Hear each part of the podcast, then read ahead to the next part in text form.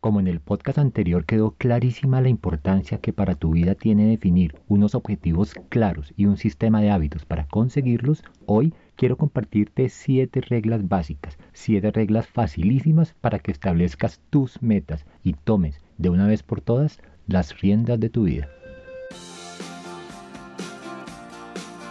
Hola, quiero darte la bienvenida a Pitma Podcast, un espacio creado por Diego Rosero abogado de profesión, coach por vocación y buena gente de corazón.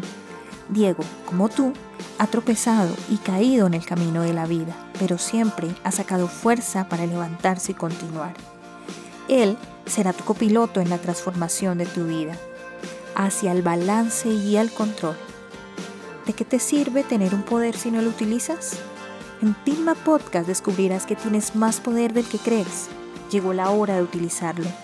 Vamos, apunta alto.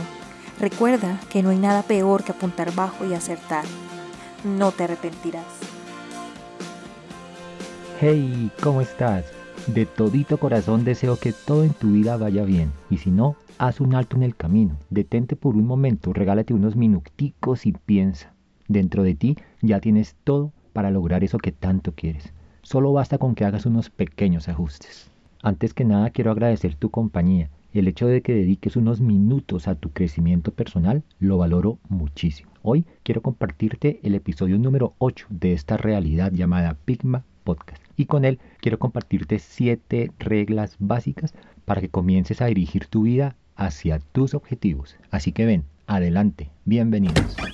El autor español y referente en temas de crecimiento personal, Alex Rovira, enseña que existe un factor común en el 99% de los objetivos y metas que lucen como inalcanzables o difíciles. Ese factor es la falta de un plan maestro para alcanzarlo. Cuando esas metas tienen un plan de acción para su realización, todo cambia. Pues si puedes planearlo, puedes lograrlo. ¿Y cuánta razón tiene?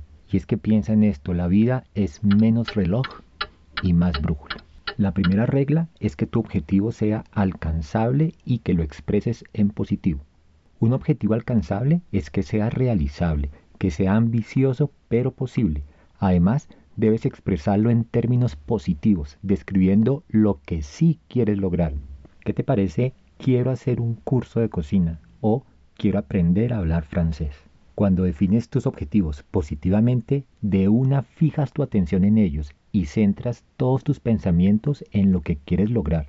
Por el contrario, cuando te marcas objetivos en negativo, como no voy a fumar más o no vuelvo a llamar a mi ex, eso será lo primero que tengas en tu cabeza y te será más difícil lograrlo. Las preguntas clave para definir tu objetivo teniendo en cuenta la primera regla deben ser del tipo ¿qué es lo que quieres? ¿Qué quieres en lugar de lo que tienes? ¿O qué preferirías tener? La segunda regla es Haz tu objetivo específico y ponle una escala de tiempo. Trata de que tu objetivo sea lo más específico posible, sobre todo cuando se trata de un objetivo tangible, como hacer un curso, leer un libro, comer más frutas, hacer una obra benéfica. Este paso es muy sencillo, pues se trata de aterrizar las preguntas de la primera regla. ¿Qué es exactamente lo que quieres? Sé específico, pero pilas con caer en el exceso de detalle. Deja siempre un margen de acción Sé flexible para que no seas presa del perfeccionismo o de la parálisis por exceso de análisis. Los objetivos abstractos o intangibles requieren un poco más de atención. Si tu objetivo es tener más confianza en ti, vencer la timidez o ser feliz, no trates de especificar el resultado. Mejor trata de detallar aquello que vas a sentir o aquello que vas a ver cuando lo logres.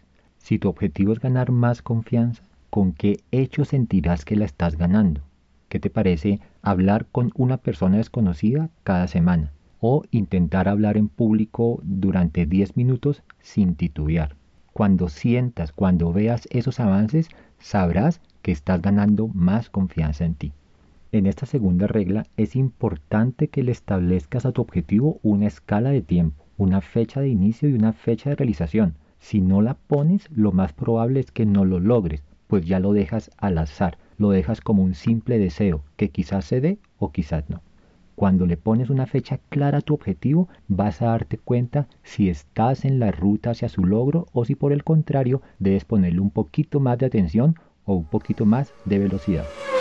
Las preguntas para establecerle una escala de tiempo a tu objetivo son ¿para cuándo quieres alcanzar ese objetivo? ¿O cuánto tiempo te hace falta o cuánto tiempo necesitas para alcanzarlo? La regla número 3 es hacer tu objetivo medible y definirle pruebas. Es vital que definas de antemano las pruebas que te van a permitir saber si has alcanzado tu objetivo o si vas por buen camino. Si no tienes esa retroalimentación constante, puedes perder el rumbo sobre todo con aquellos objetivos que son a largo plazo. Imagínate un vuelo Bogotá-Madrid.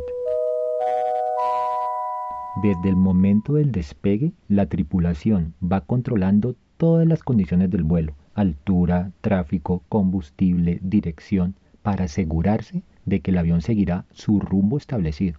El control constante hace parte de la garantía de que no va a haber emergencias el seguimiento a tus objetivos debe ser muy seguido. Imagínate que en el ejemplo del vuelo a 800 km por hora, un desvío de unos 20 minutos puede variar muchísimo el rumbo, afectando en primera medida la cantidad de combustible disponible. Por eso necesitas hacer retroalimentación constante del avance de tu objetivo, pues será la única forma para asegurarte de que vas por buen camino.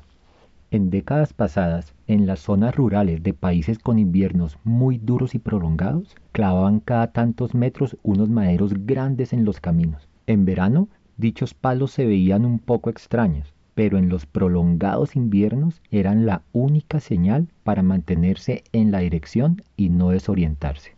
Las preguntas clave para estas reglas son, ¿cómo vas a saber que estás por buen camino hacia tu objetivo?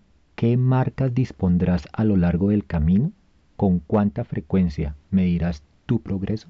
La cuarta regla es organiza tus recursos. Organizar tus recursos es saber con qué cuentas y con qué no al momento de iniciar tu viaje hacia tu objetivo. Es como hacer maleta antes de disfrutar de unas merecidas vacaciones. Aquí la honestidad es fundamental pues debes hacer un inventario de tus fortalezas y debilidades bien ajustado a tu realidad. Estos recursos que vas a inventariar pueden ser de diversas formas. Por ejemplo, recursos materiales, equipos de tecnología, celular, libros que tengas y que te ayuden en tu objetivo. Recursos de personas, familia, amigos, compañeros o incluso contactos que puedan colaborarte. Recursos de tiempo. ¿Dispones del tiempo necesario para dedicarle al logro de tu objetivo? En caso de que la respuesta sea no, ¿cómo vas a obtener ese tiempo? Recursos personales. ¿Qué cualidades tienes o qué cualidades necesitas adquirir para alcanzar tu objetivo? Y otro recurso muy importante es contar con personas modelo. ¿Sabes de alguien que haya obtenido ya éxito en ese objetivo? ¿Qué puedes aprender de esa persona? Las preguntas clave de estas reglas son ¿de qué recursos dispones ya? ¿Qué recursos vas a necesitar y dónde los vas a encontrar. La quinta regla es importantísima. Transita por el camino de la proactividad. ¿Recuerdas cuando te hablé de los dos caminos del cambio, el camino de la urgencia y el camino de la reflexión? Pues bien, para alcanzar tus objetivos debes tener muy presente que eres tú y solamente tú quien debe actuar, no otra persona. Y para eso, el camino de la proactividad es el camino indicado. Las preguntas claves en estas reglas son, ¿qué acciones que estén en tus manos harás para alcanzar el objetivo? ¿Hasta qué punto controlas tú este objetivo? ¿Qué puedes ofrecerle a los demás que los mueva a ayudarte? La sexta regla es ojo con las consecuencias amplias. Vivimos en un mundo colaborativo, en donde lo quieras o no, todos dependemos de todos. Y el logro de un objetivo va a ser muchísimo más placentero si impactas a la sociedad, si tu objetivo es útil, si tu objetivo deja huella, no te centres únicamente en ti, ten presente que toda acción o decisión tuya tiene consecuencias para tu entorno. Las preguntas clave en esta regla son, ¿vale la pena este objetivo? ¿Cómo afectará su logro a las personas más importantes en tu vida? ¿Saldrán beneficiadas o saldrán perjudicadas? ¿Lograr tu objetivo te conduce por la senda de la felicidad? ¿Cuál es el coste de tu objetivo? ¿Estás dispuesto a pagar el precio? ¿A qué tendrás que renunciar? La regla 7 no puede ser otra que haz y ejecuta tu plan de acción. Gracias al plan de acción logras convertir un sueño en un objetivo y cuando defines los pasos hacia él, en palabras muy gráficas del profesor Joseph O'Connor, le estás poniendo piernas a tu sueño. Un objetivo sobre todo si es a largo plazo, puede parecer intimidante, pero gracias al plan de acción puedes fraccionarlo en pasos, en tareas puntuales para hacer semanalmente o mensualmente, haciendo tu objetivo más manejable. Que tu plan de acción no se convierta en un simple objeto de contemplación, en el perfecto póster en tu pared. Tu plan debe ser un disparador que te lleve a actuar. Es la mezcla entre inspiración y organización lo que hace que una meta sea posible, porque al fin de cuentas establecer objetivos no es otra cosa que establecer prioridades. Y como decía el gran Mark Twain, la única manera de cambiar tu vida es cambiando tus prioridades. Si te gustó el contenido de este podcast, suscríbete y compártelo con conocidos y en tus redes sociales. Será la forma más sencilla de llevar un mensaje de valor que impactará de forma positiva a mucha gente. Incluso puede ser a un ser querido que no le esté pasando muy bien en estos momentos. También te espero en mi página web www.diegorosero.com.co, un espacio creado con mucho cariño para escucharte y para ayudarte. Y recuerda, apunta alto, que no hay nada más peligroso que apuntar bajo y acertar. Hasta la próxima.